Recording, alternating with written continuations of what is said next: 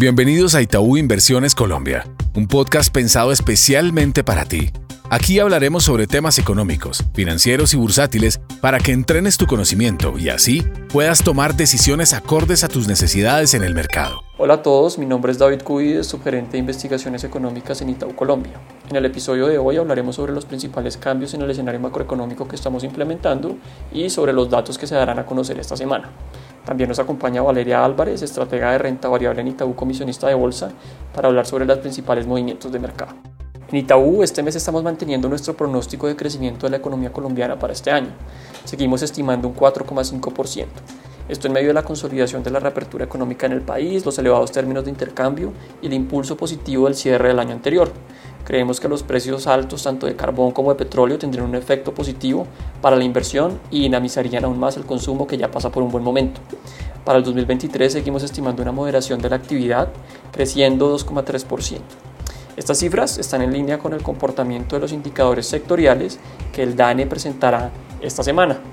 El día martes se darán a conocer las cifras de febrero para producción industrial y ventas al por menor, para las cuales estamos estimando un 12,5% y un 6,5% de crecimiento respectivamente.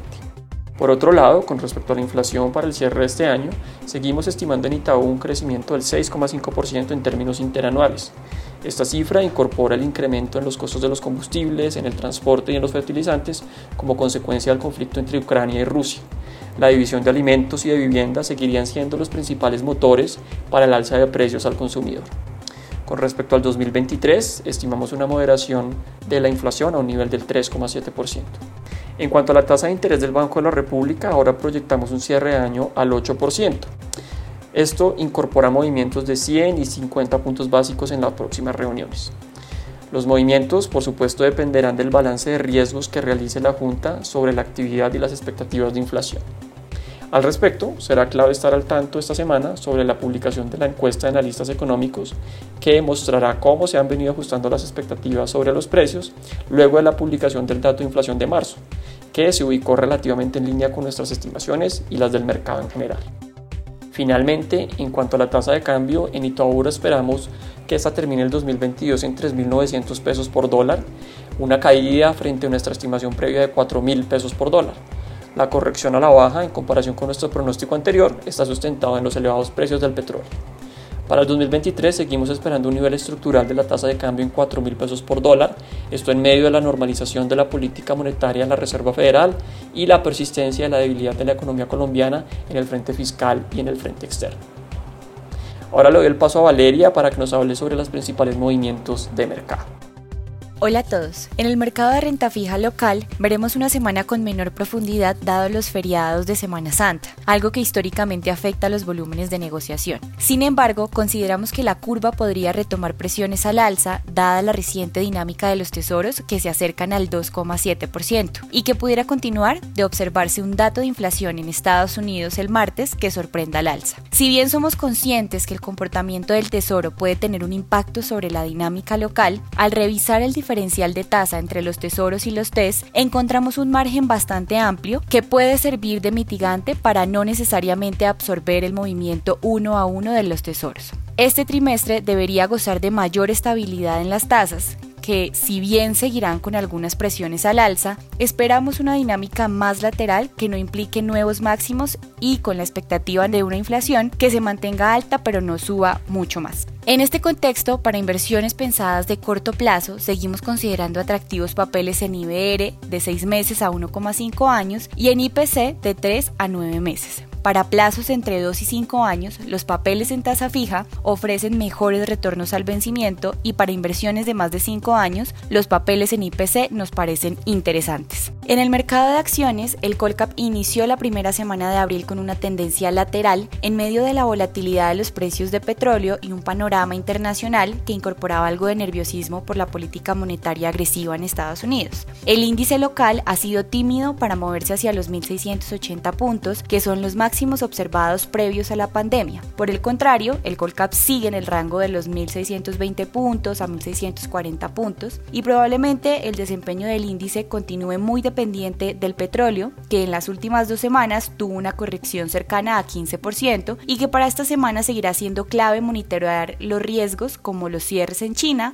por el aumento de casos de COVID-19, entre otros factores. Es importante resaltar que la dinámica del índice en lo corrido del año ha estado acompañada de un flujo comprador por parte de los extranjeros, principalmente en acciones como Ecopetrol y Bancolombia, y donde es clave continuar con esta dinámica para poder ver valorizaciones adicionales en el índice local. Para esta semana consideramos que la tendencia se mantendría similar con un rango entre los 1.630 y los 1.650 puntos. Finalmente, pasando a hablar del peso colombiano, durante la última semana se vio una corrección al alza nuevamente, dado que los flujos a monetizar empezaron a moderarse versus lo que se evidenció semanas atrás. Si bien la tendencia alcista hace más sentido debido a la incertidumbre por las elecciones presidenciales, consideramos que durante abril flujos o monetizaciones en torno al pago de dividendos de Ecopetrol el próximo 21 de abril podrían generar cierta presión a la baja en el peso colombiano. En este sentido, consideramos que la divisa va a seguir en un rango de 3.730 a 3.870 pesos.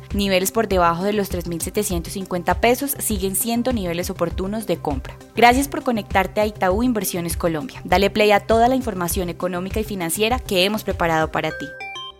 Gracias por conectarte a nuestro podcast. Dale clic al botón de seguir y así escucha todos nuestros episodios. Recuerda que puedes compartir nuestro contenido con tus amigos y familiares. En Itaú Inversiones Colombia, creemos en el crecimiento y fortalecimiento de tus proyectos. Voy actualizado porque voy con Itaú. El contenido de este podcast tiene carácter informativo y fue producido por Itaú Corbanca Colombia S.A. y sus filiales a partir de las condiciones actuales del mercado y las recientes coyunturas económicas. Está basado en datos obtenidos de fuentes públicas que se consideran fidedignas, pero cuya veracidad no se garantiza. Esta información no constituye y en ningún caso debe interpretarse como una oferta de negocio jurídico o solicitud para comprar o vender algún instrumento financiero o participar en una estrategia de negocio en particular. En cualquier jurisdicción, los instrumentos financieros mencionados en este podcast pueden no ser adecuados para cualquier inversionista, por lo que cualquier inversión debe debería ser analizada a la luz de una asesoría financiera independiente que tome en cuenta sus propios objetivos, intereses, perfiles de riesgo, etc. Toda la información y estimación que aquí se presentan derivan de nuestros estudios internos y pueden ser modificados en cualquier momento sin previo aviso. Ni Itaú Corbanca Colombia S.A. ni sus filiales S.A. asumen ningún tipo de responsabilidad legal por las decisiones de inversión basadas en la información contenida y divulgada en este podcast. Por último, este podcast no puede entenderse como asesoría en los temas que trata por parte de quien lo recibe. Este podcast fue preparado por Itaú Corbanca Colombia S.A. y sus filiales e incluye material que es para uso exclusivo de sus receptores y su contenido no puede ser reproducido, publicado o redistribuido en ninguna forma, en todo o en parte, sin la autorización previa de Itaú Corbanca Colombia S.A., vigilado Superintendencia Financiera de Colombia.